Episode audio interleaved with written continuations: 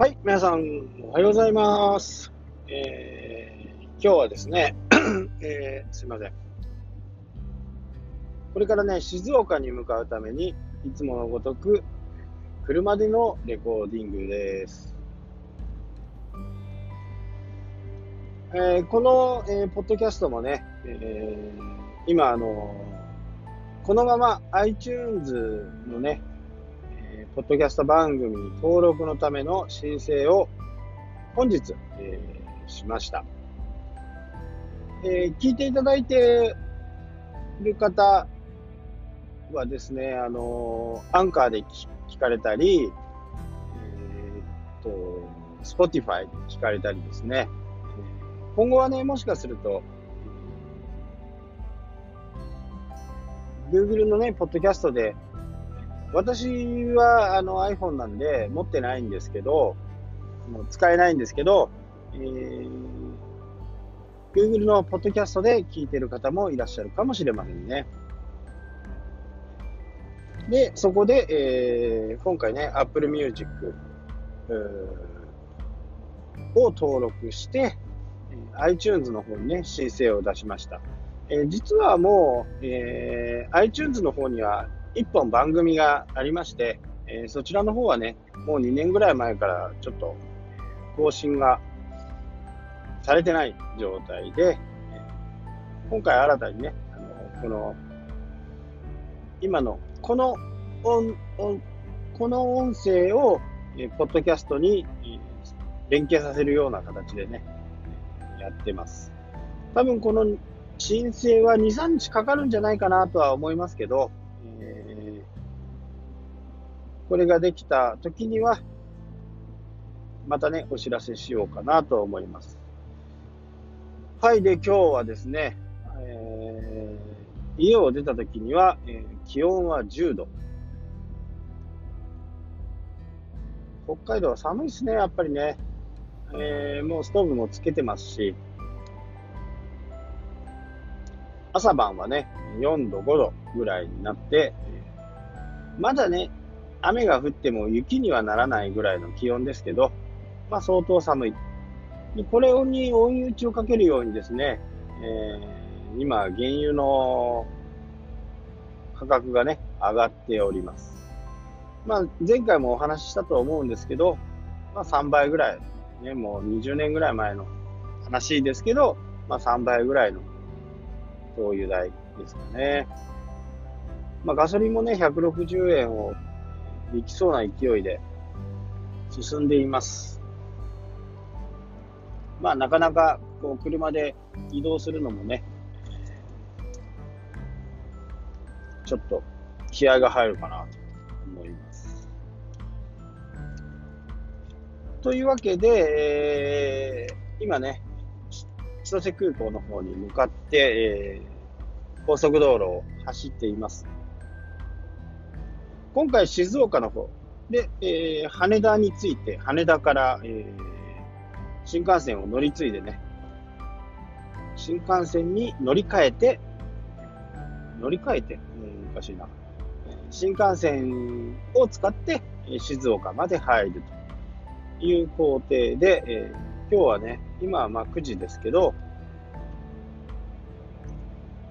3時ぐらいからね、セミナーがスタートして、ちょっとね、日程の関係で、えー今日はね、1講座しかできないんですけど、1講座の中にね、がっちりこうコンテンツを詰め込んで、宿題なんかもね、出させていただいて、それをね、みんながやってもらう。で、そしてね、成果を出してもらうっていうのがね、あのいつも私がこう、お願いしてる。で、まあ大体ですね、あの聞いただけになる人が多いんですね、このセミナーという。まあセミナー慣れしてる方になればなるほどね、や、やる、えー聞くだけみたいなね、聞きに行って満足して、えー知識をね、分かったようになる。でも実際に、えー、その場になると、なかなかこう操作ができないとかね。やっぱり、こう、せっかくお金払ってね、来てるので、ぜひともこう、持って帰ってほしいんですね。知識だけじゃなくって、成果を出してほしいって、もう本当に思います。まあ、YouTube の方にもね、あげましたけど、えー、先日ね、札幌の方でね、自主開催、自主開催のね、セミナーを行いました。まあ、参加者の皆さんはね、もう、あの、ずっと知ってる方ばかりだったんで、背中、背中やお尻を叩きながらですね、あの私が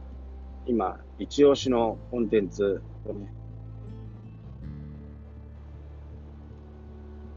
やってもらっている状態で、今回のね、参加者は、翌日にはね、まずベースが出来上がっている。まあ、素晴らしい受講受講者ですね。で、あとはね、継続できるかどうかなんですね。まあ、誰に聞いてもわかるかとは思うんですけど、インターネットの世界はね、新しいことをいち早くね、取り組むっていうのが、もう、なんせかんせ、もう、アドバンテージが取れるわけです。クライマックスシリーズのようにね、もう一生試合を、えー、試合が終わってもないのに、一生の、え、アドバンテージがあるぐらいのね、そのくらいの、えー、アドバンテージになります。で、やり方はね、あのとっても簡単。まあ、初めはね、やっぱりちょっと新しいところに取り組むっていうことで、ちょっと難しいものかもしれないですけど、とっても簡単にね、できるんでね、あとはもうコツコツ時間を見つけてやる。それがね、本当に、あのー、業界でのね、ナンバーワンになったり、第一人者になっていくっていう実感をね、感じてほしい。ただ、何でもかんでも新しいものをやればいいかっていうと、まあそうでもないんですね。時代の流れとか、え、検索の流れ、そういったものをね、感じ取った上で、えー、一応私は発信しているんで、もう多分揺るぎないと思うんですね。その、今回、セミナーでお答えした部分はね。もう必ずやね、あのその業界でのね、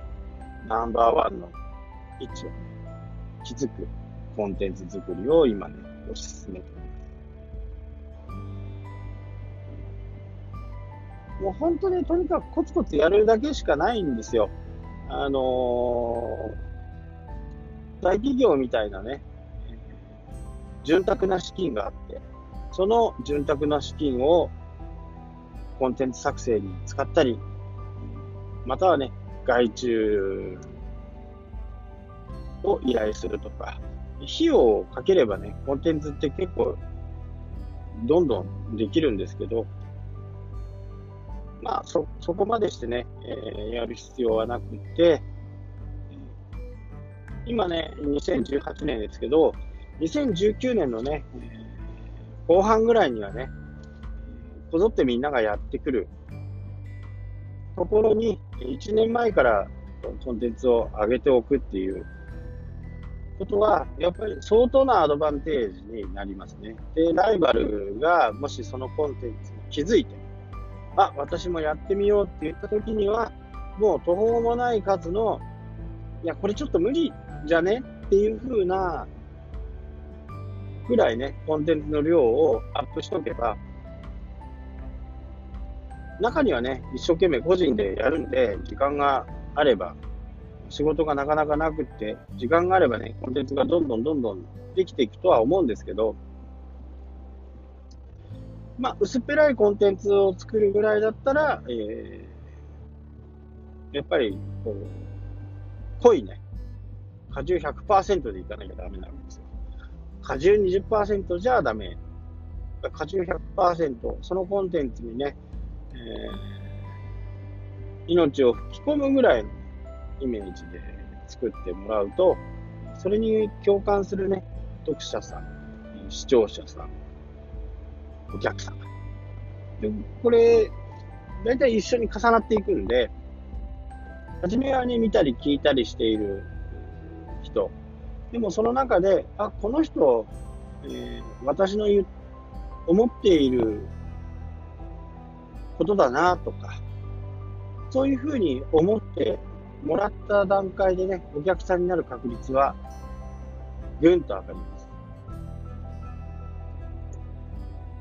インターネットがね、これだけある中で、えー、人を選んだり、えー、商商品を選んだり、サービスを選んだりするって、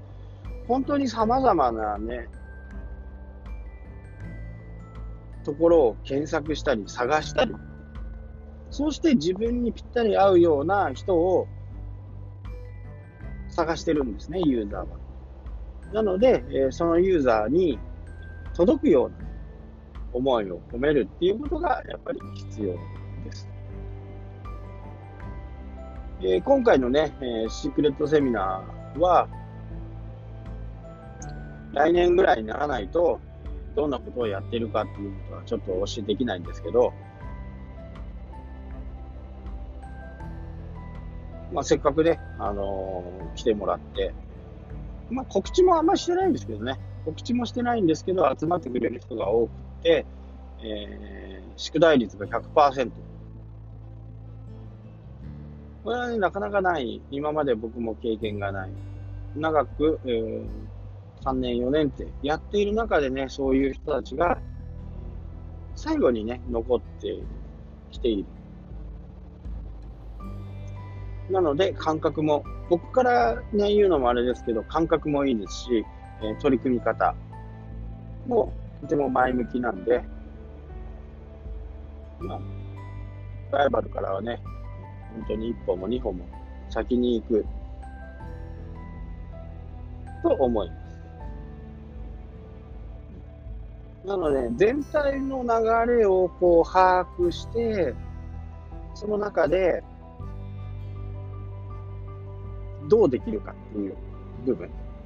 で、僕は、お金はね、あのー、かけてもしょうがないんで、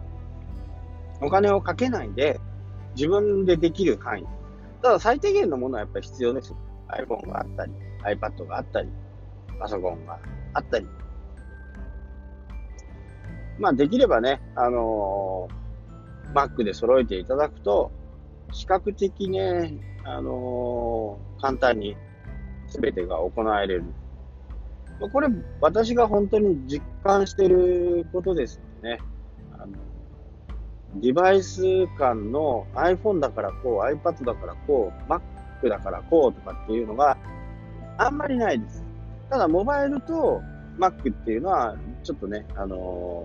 ー、使えるアプリが違ったりとか、そういったものはあるんですけど、もともとのデータっていうのは本当にシームレスなんで、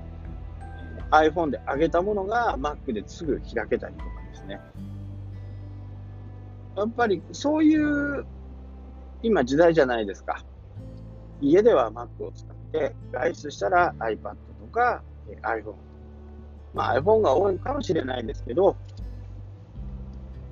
Mac もね、本当にもういらなくなる。たちみたいに、ちょっとこう、サーバーの中に入って、やるっていうのは、もう Mac で慣れちゃってるんで、あの、決してね、iPad だから、iPhone だからできないっていうことではないんで、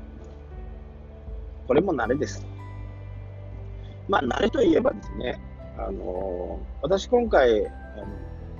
iPhone XS で、今まで使ってたのは iPhone7 なんですけど、の物理ボタンがなくなるっていう部分がね、あの非常にこう不安でした。でもね、iPhone 10S をね、手にして、ちょこっと触って、一番初めのね、あの、使い方みたいな、こう、ハウツー動画みたいなのちょっと見るだけでもう簡単ですね。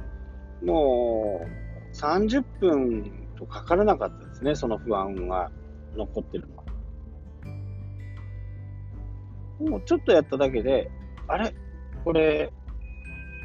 ホームボタンいらないじゃんっていう風にね、えー、思えるようなぐらい、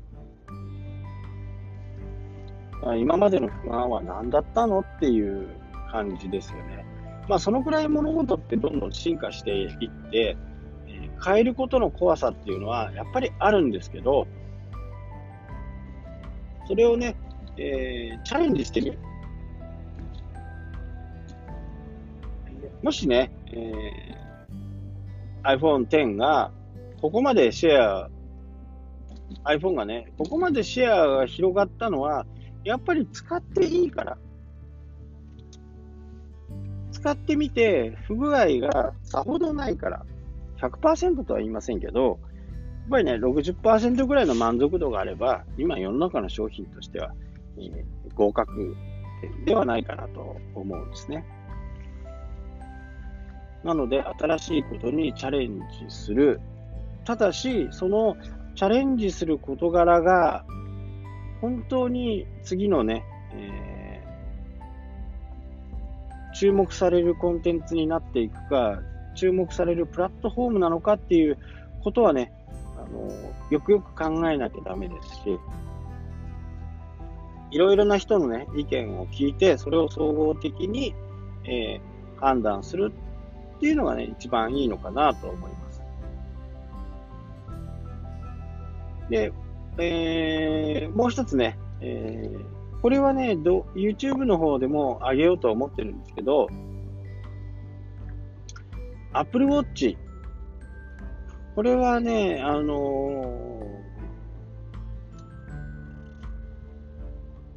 ー、どこがいいっていうと、ここがすごいぜっていうところは、まあ、あるっちゃあるんですけど、まあ、皆さんにセールスするような、ここがもう素晴らしくて、ここがいいよっていうところがね、なかなかないんですね。じゃあなんで買うのっていうことなんですけど、今私たちはこの情報化社会とか、インターネットの世界にね、どんどんどんどん引き込まれていってますけど、その際に、なんかそばにいてくれるっていう、そばにいていろんなことを教えてくれたり、察知してくれたり、やっぱり人間なんでね、えー、忘れることが、そういった時にね、あの教えてくれる。まあ旅行なんか、今回のね、出張なんかもそうですけど、もう何ヶ月か前にね、まあ、本当に楽しみにしているね、あの旅行とかは別として、えー、3ヶ月前とかね、ものによっては1年前とかに、えー、予約をするわけですよ。で、予約をして、当日になって、ああ、また、まあ、2日ぐらい前ですかね、2日ぐらい前前になって、えー、いついつ、何時に千歳に行けばいいのかなとか、そういうことをまた調べ直さなきゃならないじゃないですか。そういった時にね、あの、2日前に、えー、Apple Watch カレンダーにね、通知を入れとく。まあ、カレンダーの中に、え、通知をするっていうふうにしとけば、2日前に、えー、あさってのフライト時間は何時ですよ、何時に乗り換えですよ、何時から何時はこうですよっていうふうな、え、ことをね、決め入れておけば、それを通知してくれます。なので、わざわざまたパソコンとか iPhone を覗き込んでね、ああ、こうだったなとかっていう風なこともないですね。その通知さえ見れば。そんな風な、こう、寄り添ってくれる。存在がね、Apple Watch で、えー、電話の音もね、えー、iPhone の着信の音を消していたとしても、こう、Apple Watch が反応して教えてくれるんですけど、この振動がね、心地いい、こう、知らせ方なんですね。これはね、かなりこう、いいですよね。あの、着信音がピーンってなったりするんじゃなくて、トゥトゥトゥトゥっていうような感じでね、あの、手首に伝わってくる、えー、音です。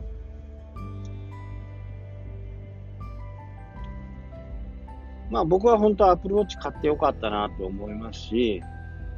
まあ今5万円以上しますけど、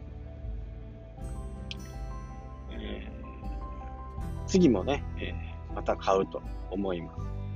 iPhone こそね、あの、だいぶ完成形に近づいてきて、毎年買うこともなくなったんですけど、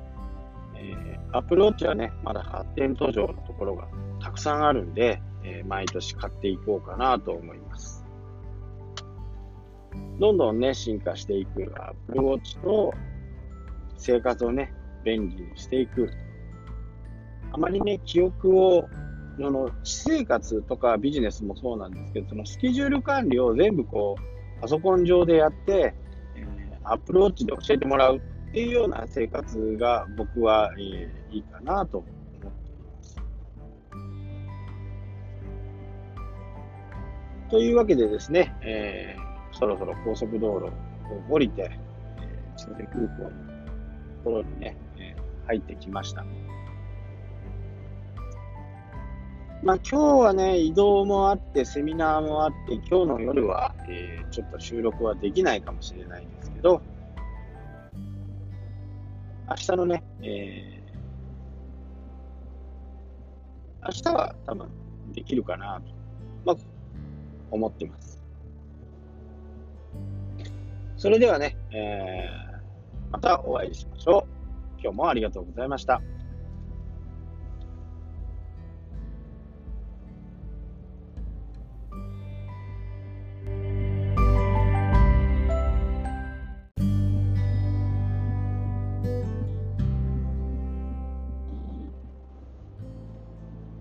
はい、皆さん、おはようございます。えー、今日はですね、えー、すいません。これからね、静岡に向かうために、いつものごとく、車でのレコーディングです。えー、この、えー、ポッドキャストもね、えー、今、あのこのまま iTunes のね、えポッドキャスト番組に登録のための申請を本日、えしました。え聞いていただいている方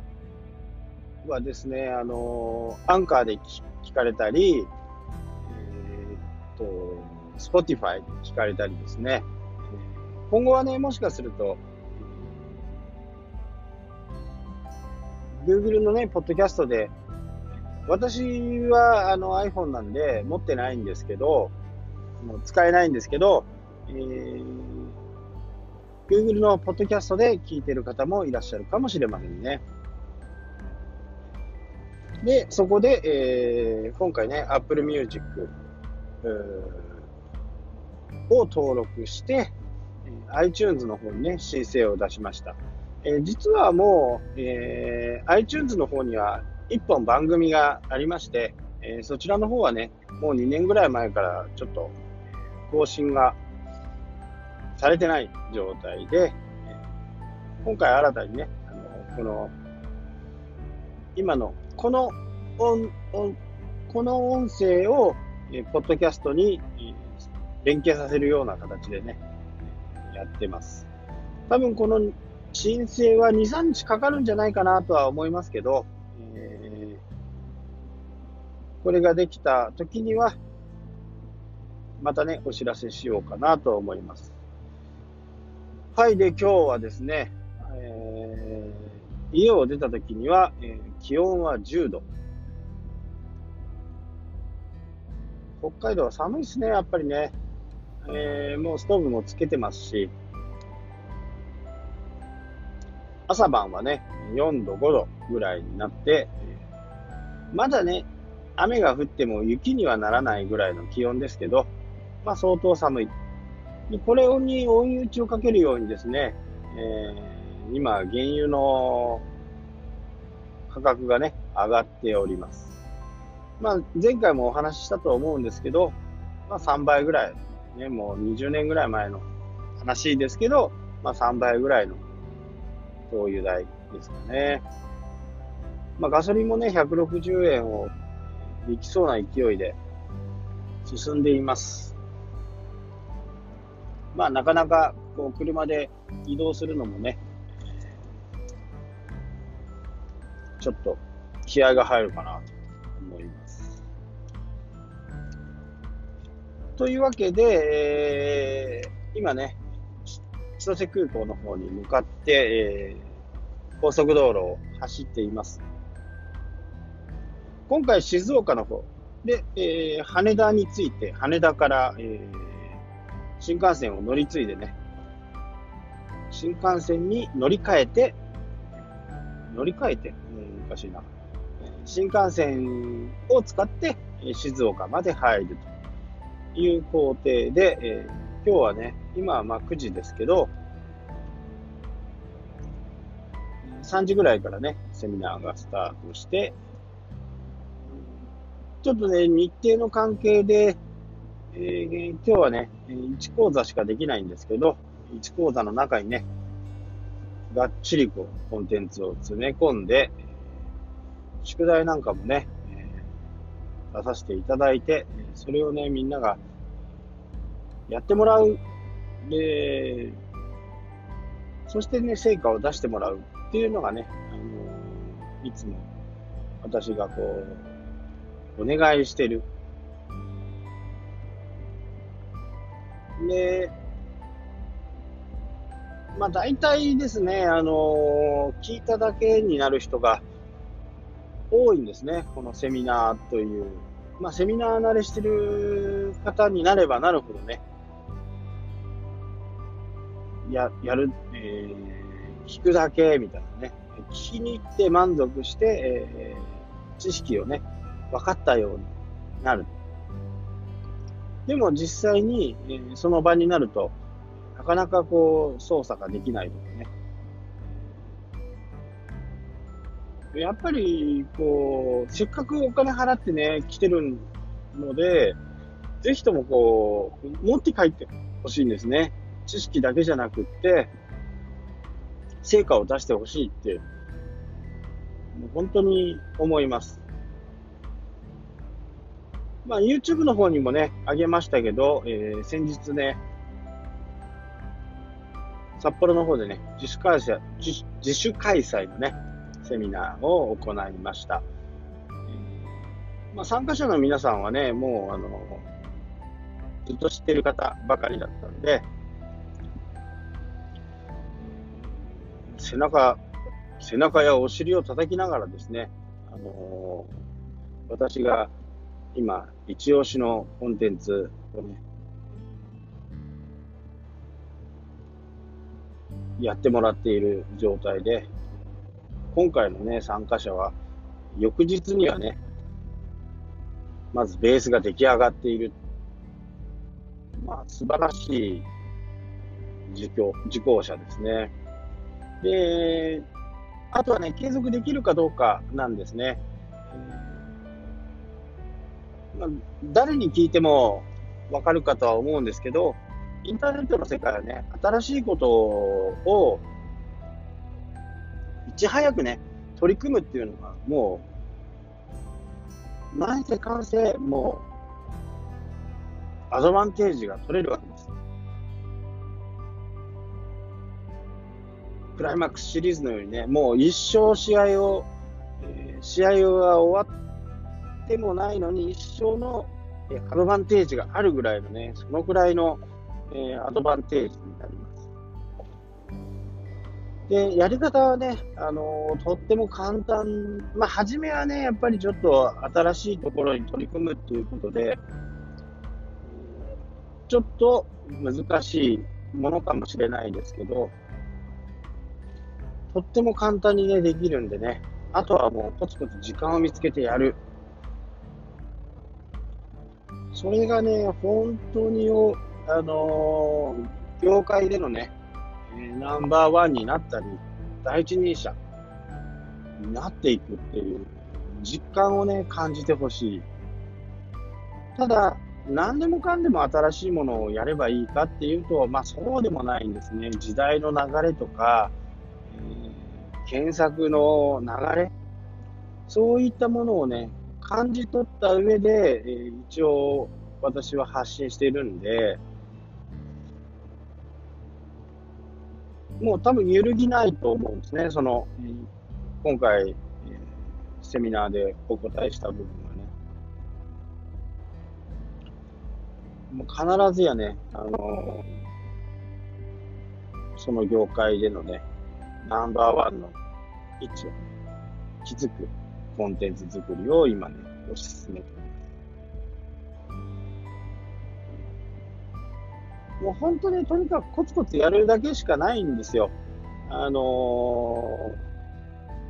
ー、大企業みたいなね、潤沢な資金があって、その潤沢な資金をコンテンツ作成に使ったり、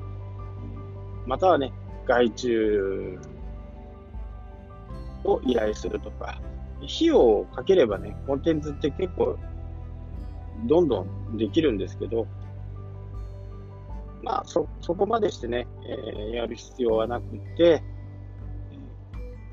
今ね、2018年ですけど、2019年のね、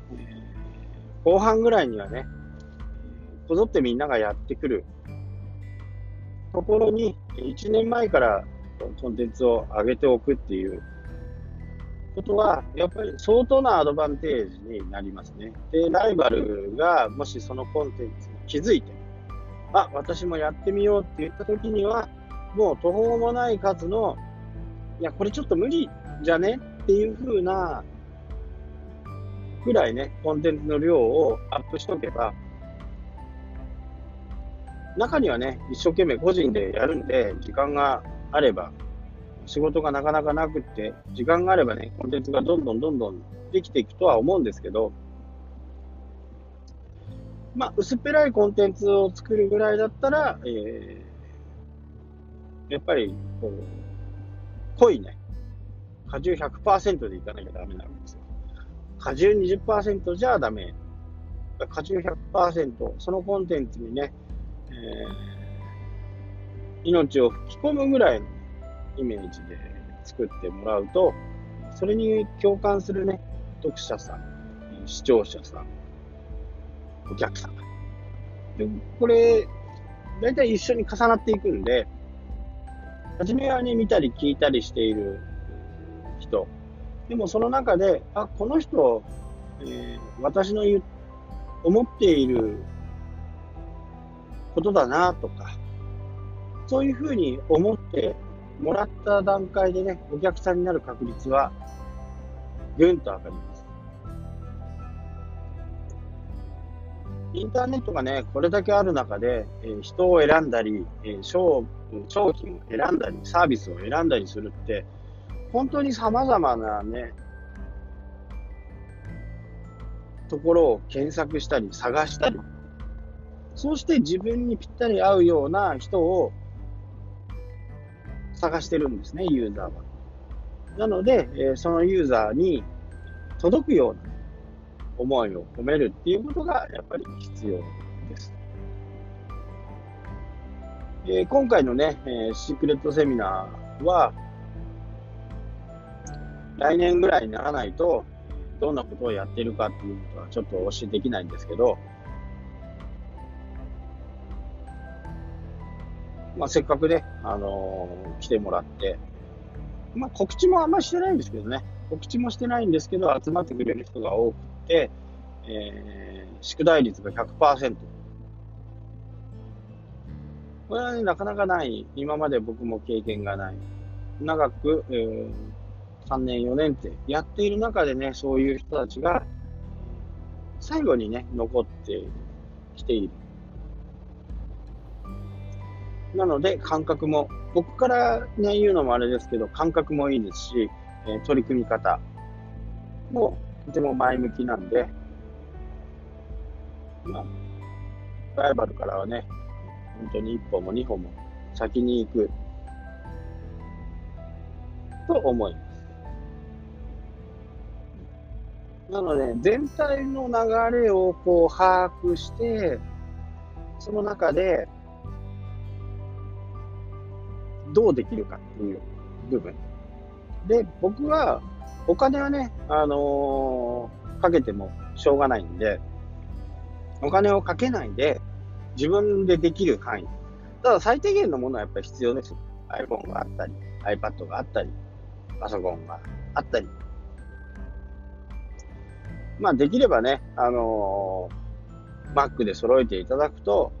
比較的ね、あのー、簡単に全てが行えれる。これ、私が本当に実感してることですよね。あのデバイス間の iPhone だからこう、iPad だからこう、Mac だからこうとかっていうのがあんまりないです。ただ、モバイルと Mac っていうのは、ちょっとね、あのー、使えるアプリが違ったりとか、そういったものはあるんですけど、もともとのデータっていうのは本当にシームレスなんで、iPhone で上げたものが Mac ですぐ開けたりとかね。やっぱりそういう今時代じゃないですか。家では Mac を使って、外出したら iPad とか iPhone。まあ iPhone が多いかもしれないですけど、Mac もね、本当にもういらなくなる。僕たちみたいに、ちょっとこう、サーバーの中に入って、やるっていうのは、もう Mac で慣れちゃってるんで、あの、決してね、iPad だから、iPhone だからできないっていうことではないんで、これも慣れです。まあ、慣れといえばですね、あの私今回、あの iPhone XS で、今まで使ってたのは iPhone7 なんですけど、の物理ボタンがなくなるっていう部分がね、あの非常にこう不安でした。でもね、iPhone XS をね、手にして、ちょこっと触って、一番初めのね、あの使い方みたいな、こう、ハウツー動画みたいなのちょっと見るだけでもう簡単ですね。もう30分とかからなかったですね、その不安が残ってるのは。もうちょっとやっただけで、あれ？これ、ホームボタンいらないじゃんっていうふうにね、えー、思えるようなぐらい。あ今までの不安は何だったのっていう感じですよね。まあ、そのくらい物事ってどんどん進化していって、えー、変えることの怖さっていうのはやっぱりあるんですけど、それをね、えー、チャレンジしてみる。もしね、えー、iPhone X がここまでシェア、iPhone がね、ここまでシェアが広がったのは、やっぱり使っていいから使ってみて、不具合がさほどないから、100%とは言いませんけど、やっぱりね、60%ぐらいの満足度があれば、今世の中の商品としては、えー、合格ではないかなと思うんですね。なので、新しいことにチャレンジする。ただし、そのチャレンジする事柄が、本当に次のね、えー注目されるコンテンツになっていくか、注目されるプラットフォームなのかっていうことはね、あのよくよく考えなきゃダメですし、いろいろな人のね、意見を聞いて、それを総合的に、えー、判断するっていうのがね、一番いいのかなと思います。で、えー、もう一つね、えーこれはね、YouTube の方でも上げようと思ってるんですけど、Apple Watch。これはね、あの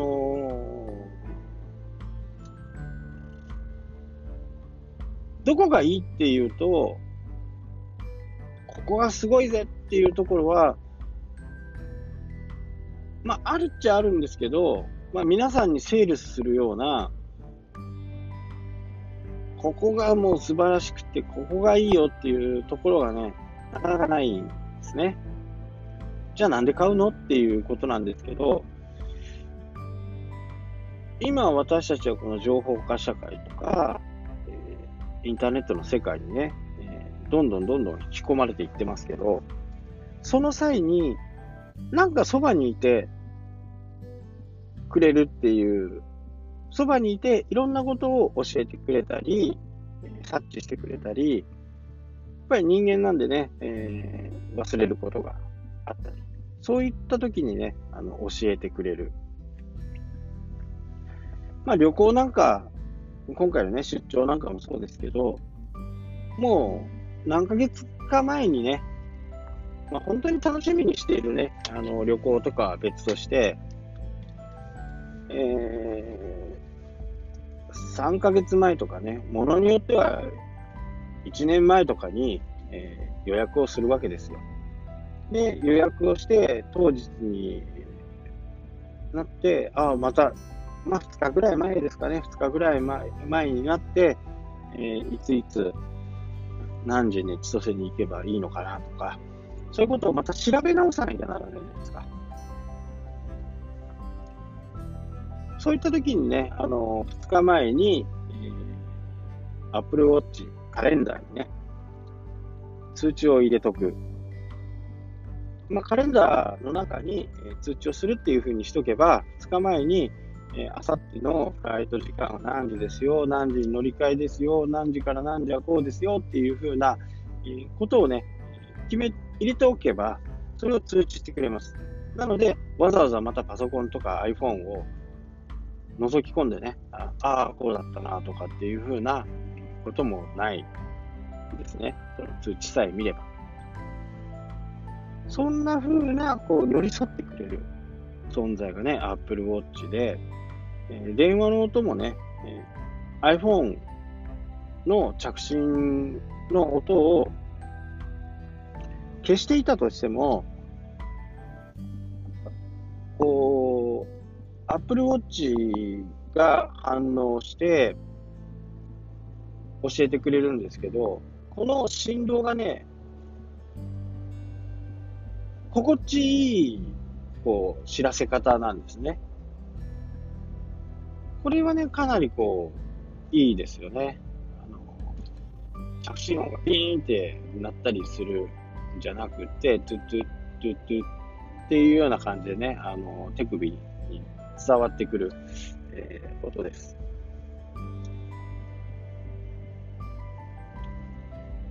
まあ僕は本当アプローチ買ってよかったなと思いますし、まあ今5万円以上しますけど、